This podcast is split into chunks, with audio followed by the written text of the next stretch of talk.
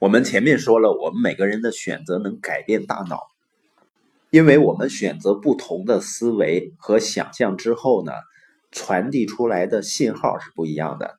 这个信号呢，能深入 DNA 的内部，打开或关闭某些特定的基因，改变大脑的神经元结构。也就是说，我们的思想、想象和选择呢，能够塑造大脑结构和功能。这种改变能深入到各个微观的层面，分子遗传、表观遗传学、细胞结构、化学、电磁，甚至亚原子。通过我们的思想呢，我们可以成为自己的脑外科医生，因为我们的选择能改变大脑的神经网络。也就是说，我们可以给自己做脑外科手术了。我们的思想能塑造大脑呢？这种科学力量被称作表观遗传学。而大脑结构能随着我们的心理活动而变化，这种现象呢被称为神经可塑性。在前面呢，作者介绍了表观遗传学，它证明了什么呢？选择是多么重要，选择的力量是多么强大，选择能带来生命或死亡，祝福或诅咒，而且呢，我们现在做出的选择能持续影响子孙后代。因为我们的选择呢是初始信号，能引发大脑和身体内的巨变，而这些变化呢并不是由基因决定的。我们的思想以及为践行思想而做出的选择，成为了开启或关闭基因的起始信号。前面的章节呢可以概括为什么呢？你的想法和选择会影响你的大脑和身体，你的心理健康，你的心灵发展。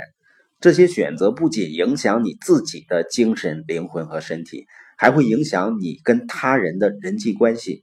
事实上呢，你的选择甚至会影响子孙后代，因为我们做出的每一个决定啊，都会成为大脑中思维模式的一部分。科学已经证明呢，人的思想模式可以经由精子和卵子通过 DNA 传递下去，影响未来的四代人。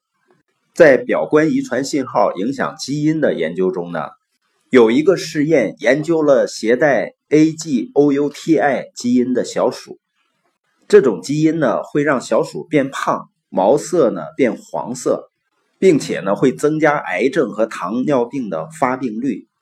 人体内的这种基因呢跟肥胖症和二型糖尿病有关系。在试验中呢，携带这种基因的母小鼠。在受孕前被喂食了一种叫做甲基团的营养物质，这是一种 B 族维生素。甲基团呢，作为一种甲基供体，抑制了这类基因的表达。结果是呢，这个实验组的母鼠后代都没有得肥胖症，毛色呢也没有变黄。在这个试验中，一个外部信号，也就是吃的那个营养甲基团，改变了遗传模式。这个研究呢被称为具有里程碑意义的。在这之后，科学界又进行了大量的类似实验，其中一些研究呢以人类为研究对象。研究表明呢，除了特殊的营养物质，人类的思想模式也能改变代际遗传模式。在两千零三年的时候，人类基因组项目启动，这表明表观遗传学已经从二十世纪七十年代的边缘科学。上升为生物学研究的重要领域，而且呢，表观遗传学啊，能够解释某些传统遗传学无法解释的科学奥秘。比如说，为什么一对同卵双胞胎中的一个得了哮喘，但另一个却没有？因为同卵双胞胎它是拥有完全相同的基因啊，理论上他们应该拥有一样的身体，得一样的疾病。但因为他们感知世界的方式和选择能力各不相同，意味着他们拥有不同的思想、不同的反应能力，从而呢改变了各自的基因表达。虽然他们的基因相同，但可以通过起始信号调整基因的表达模式。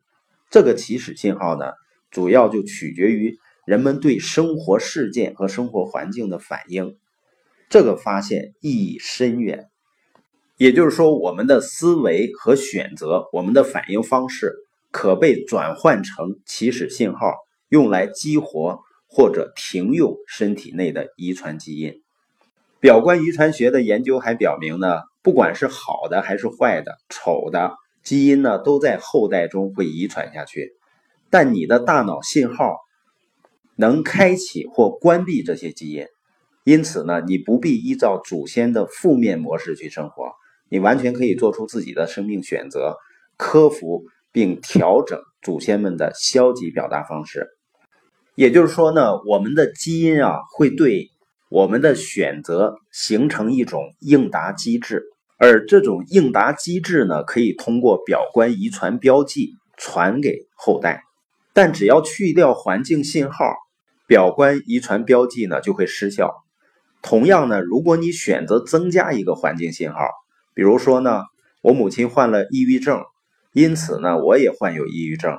现在我的女儿也患有抑郁症，这时呢。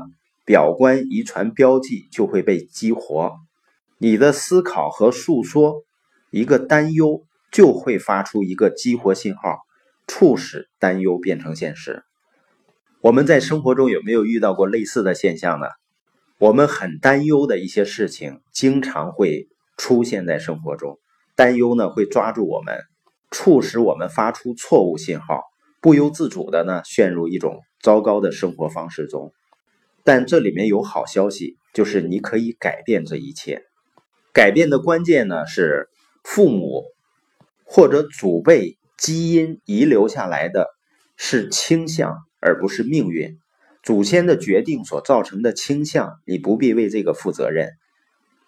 但你要对自己所继承的遗传倾向有所认识，做出审慎的评估和选择，把消极倾向消灭掉。比如说，我们基因中的表观遗传标记可能会使我们倾向于抽烟，倾向于吃太多不健康的食物，倾向于消极心态，倾向于患得患失。我们呢可以消极应对，选择接受这种遗传倾向，把消极倾向呢继承下来，变成自己生活的一部分。但是呢，我们已经知道了，我们自己必须为自己的选择负责了。接受消极的遗传倾向会发出激活信号，把你变成一只胖乎乎的黄色小鼠。如果选择积极应对，只需要一个甲基团信号就能改变母鼠后代的基因表达。同样呢，只需要加入一个积极的态度信号，一句熟记的默想的真言信号，就能改变人体的基因表达。